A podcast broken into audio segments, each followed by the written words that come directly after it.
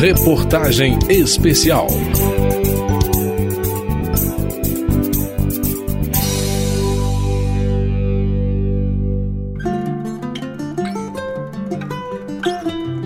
Crises sanitárias, violência, desastres naturais, abuso de poder. E assim, em algum momento da vida, podemos nos tornar vítimas em busca de justiça. Só que antes, durante e depois de um processo na justiça brasileira, a vítima se sente abandonada pelo Estado, tem medo de denunciar e se vê sem amparo emocional nem acolhida para enfrentar meses até anos de longos processos que minam reservas emocionais, econômicas e a saúde de quem foi alvo de um crime ou de uma calamidade pública e foi em busca de reparação. Esse é o resumo dos depoimentos que um grupo de trabalho ouviu nas cinco audiências que receberam a sociedade e especialistas. O GT, instalado aqui na Câmara, debateu o projeto do Estatuto das Vítimas de Crimes e Calamidades. Eu sou Vera Morgado e nessa reportagem especial você vai ouvir algumas dessas histórias. Vai entender por que há uma percepção forte de que existe uma lacuna nas leis brasileiras que deixa vítimas desprotegidas e vai conhecer propostas para resguardar os direitos básicos dessas pessoas e que podem alinhar o Brasil a um propósito humanitário que já existe em outros países.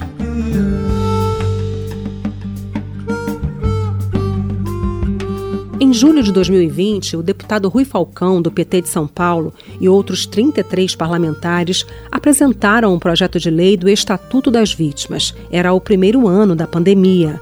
As vítimas brasileiras da Covid-19 seriam milhares. O Brasil se tornaria um dos países onde o vírus foi mais letal no planeta. E aqui, a tragédia sanitária se somou a outras mazelas que já produzem vítimas em larga escala todos os dias. O conceito de vítima está no primeiro artigo do projeto. O texto diz que é vítima aquele ou aquela que tenha sofrido danos ou ferimentos em sua própria pessoa ou nos seus bens, especialmente lesões físicas ou psicológicas, danos emocionais, econômicos, causados diretamente pela prática de um crime, e também por uma calamidade pública ou epidemia.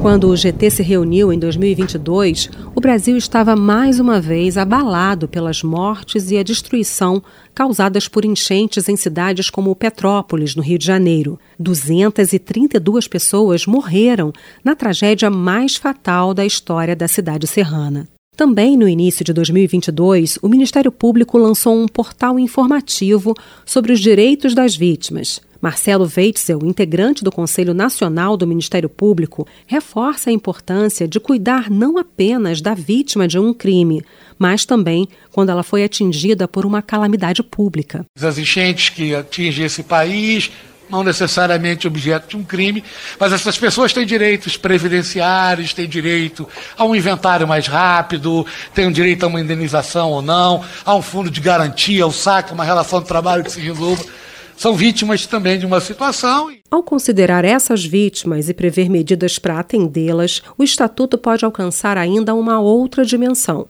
A advogada Gabriela Chizui fala da responsabilização do poder público pela reparação de tragédias. De forma indireta, ela diz, o Estatuto pode pressionar o Estado a adotar políticas públicas. A vítima participando da construção da reparação do dano, eventualmente Ministério Público também se responsabilizando pelos convênios e pelos acordos que vão ser tomados é, diante desse tipo de, de calamidade, de desastre. Uma das soluções, por exemplo, pode ser a construção de moradias. Em muitos casos assim, que a gente viu, que a gente tem observado, pessoas morando é, em péssimas condições, né, morando em encostas. Por que, que o Estado não fez nada antes, não, não proporcionou condições de moradia, enfim?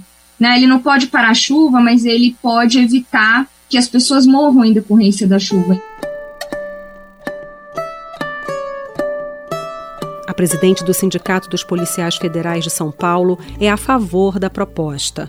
O exemplo que a policial traz ajuda a gente a entender a amplitude do projeto de lei em debate. Suzana Duval Moore, cita o perfil vulnerável de quem está sob o Programa Federal de Proteção à Vítima Ameaçada. Pessoas que geralmente foram alvos ou testemunhas de crimes e que, segundo ela, seriam beneficiadas pelas medidas previstas no Estatuto. Além de pobres, além de vulneráveis, muitas vezes ainda são ameaçadas, elas têm que largar a vida delas normal para viver dentro de um programa de proteção da Polícia Federal. Suzana Duval traz mais uma perspectiva importante. Assim como outras autoridades ouvidas nas reuniões que discutiram o projeto, a policial federal ressalta a importância de manter as conquistas na proteção dos direitos humanos dos acusados e dos condenados por crimes, mas afirma que o espaço que a vítima tem no nosso ordenamento jurídico é muito pequeno. Representando o governo numa reunião do grupo de trabalho, o ministro da Justiça e da Segurança Pública, Anderson Gustavo Torres, afirmou que também apoia a criação do estatuto. Uma das principais razões apontadas pelo ministro é a necessidade de mudar a justiça, que, segundo ele, vem tratando o criminoso como vítima e a vítima como um criminoso. Essa inversão de valores que se criou no Brasil nos últimos anos é inadmissível. Essa é uma iniciativa extremamente relevante, importante, que conta com o apoio do governo, para dizer que o Ministério da Justiça está imbuído nesse trabalho, está imbuído em, em criar mecanismos ali na, no âmbito do executivo para cuidar dessas pessoas, para preservar essas pessoas. E se eventualmente alguém tiver que ser constrangido, que seja o autor do crime. A frase do ministro da Justiça e Segurança Pública sobre uma inversão de valores foi muito repetida por outras autoridades ao longo dos debates sobre o Estatuto das Vítimas. Erguer um arcabouço legal justo que oriente o processo de apuração e julgamento de crimes, resguardando os direitos das partes, é tão importante que a ONU já abordou o tema.